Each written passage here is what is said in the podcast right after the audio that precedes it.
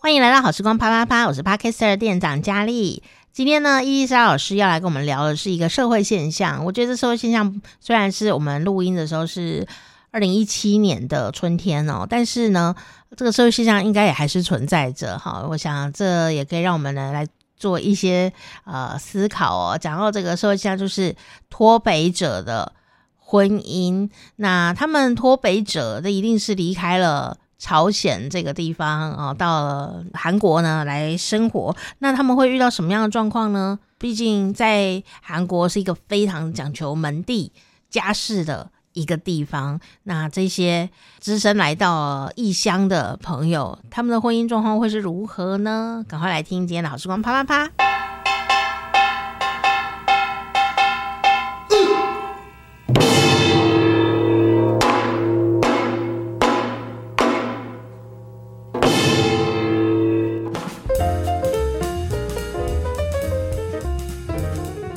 尼亚塞哦，到了学韩文的时间，欢迎我们的伊丽莎老师。要不然尼亚塞哦，哦，这今天我们要讲的也是一个社会现象，对，好，这个社会现象叫做南南北女，嗯，好，我们今天要学会这个字叫做南南北女。其实，嗯，现在韩国有很多的所谓对南韩来讲就是所谓的脱北者，也就是脱离北韩的人嘛，那脱北者就。经过脱离那个三十八度线逃到南韩来，那当然会受到政治上的庇护。可是他们当然以后有生活的问题。那最近有一个很特别的调查显示说，呃，大部分的脱北者从本来从两千零六年开始到现在，今年呢，百分之八十都是女性。嘿，很神奇哈，都是女性才会想要逃离来南韩这样。那而且这些女性呢，蛮大的部分都会跟南韩的男性结婚，嗯哼嗯哼，对，所以呢，变成了一个特别的婚姻的现象，当然也造成了某部分的摩擦，因为毕毕竟虽然是同个民族，生活是完全不一样，对，文化也不一样，所以他们现在一直在探讨这个问题，然后也有电视节目就在讲南南北女，就题目就叫做南南北女，节目的名称就讲，嗯，韩国男生的思考方式跟北韩女生的思考方式，如果他们组成一个家庭，会造成什么样的摩擦，或是。嗯，很多北韩的女生可能也是韩剧 偷看韩剧，所以他们会对韩国男生有一个既定的想法、幻想，这样觉得他们应该要温柔，应该要体贴，应该要怎么样？可可能实际来之后觉得，哦，他们为什么就不像我们想象的欧巴那样子？嗯哼嗯哼。对，也会有这样的问题。那我觉得比较有趣的是一个调查，他说呢，呃，脱北者呢，就是百分之啊，大概二十岁到三十岁的脱北者，其实呃。跟也会跟自己的脱北者结婚，就是脱北者的男跟女，北韩的人在北韩的男女在南韩结婚。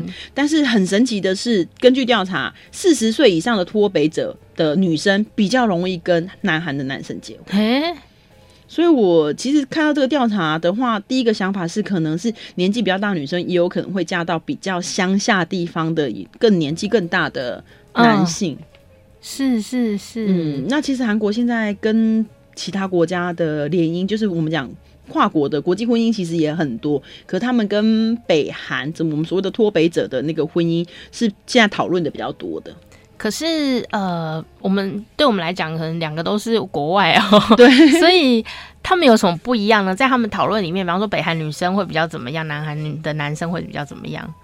有一个应该最大的最大的差别，还是于各种方面全部都不一样啊。嗯哼。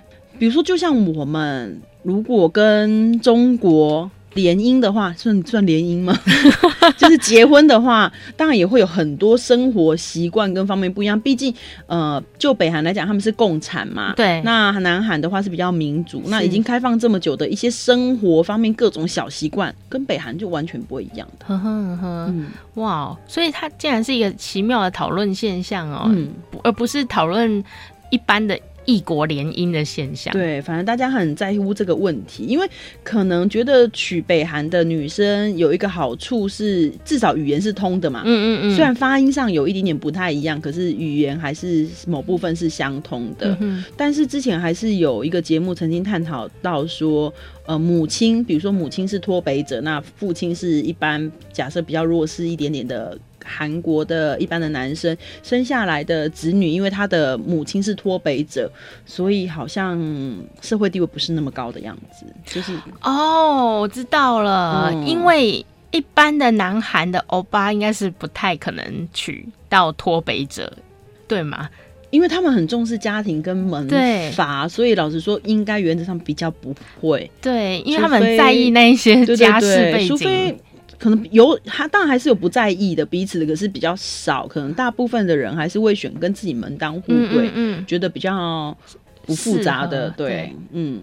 哦，所以如果是这样的话，就很有可能，比方说，呃。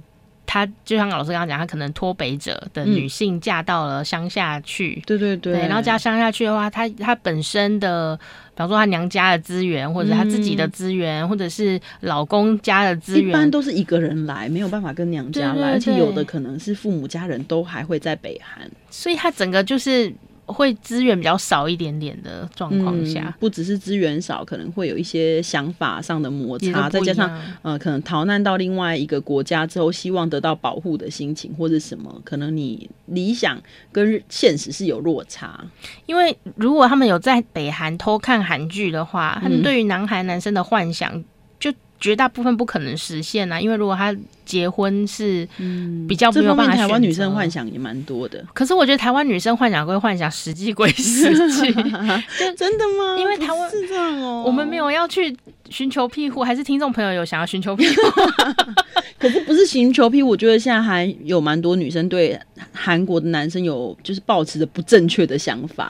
其实他们就是男生，全世界的男生都是一样的，可是大家都会容易以为就是我应该要找一个。欧巴就会怎么样怎么样？其实我觉得就是看个个人，每个就是你遇见的这个人是什么样的人，不表示他只要是一个韩国人，他就是好的。其实不是这样子的，是很多少女有很多的梦幻，嗯哼，应该要戳醒他们那个泡泡。但如果因为这个梦幻把韩语学得很好，我觉得也是一大利器。我们也需要一些动力，这样哈。但是对于我们那种爱看，有的朋友很爱看韩剧的人，已经超过三十五岁的话，我想大家就是很容易把实际跟梦想分开来。嗯，我们应该分蛮开，对，分很开这样子哈、嗯。所以今天跟大家介绍这个词是现在的韩国的一个很特别的现象哦、嗯。中文叫做男男，第一个是男是南方的男，然后第二个是男生的男，对，男男北女，嗯，怎么念呢？男男普妞，男男普妞哈。对这个议题有兴趣的朋友，你可以来关注一下。对北韩有兴趣的人，前阵子有一本书很有很有名，翻译书叫做《呃我们很幸福》。就是呃，北韩的可能执政者他在宣导，他们其实是一个很幸福，就洗脑自己的人民的。那这本书其实，在台湾是可以有贩售的，就大家也可以看一下。毕竟我们对北韩的了解比较少。可是如果很幸福，为什么有那么多脱北者？嗯，就是政治理念的不一样了。我们这方面就是嗯，不要多说比较好，大家可以自行查询、自行感受这样。没错，谢谢伊丽莎老师。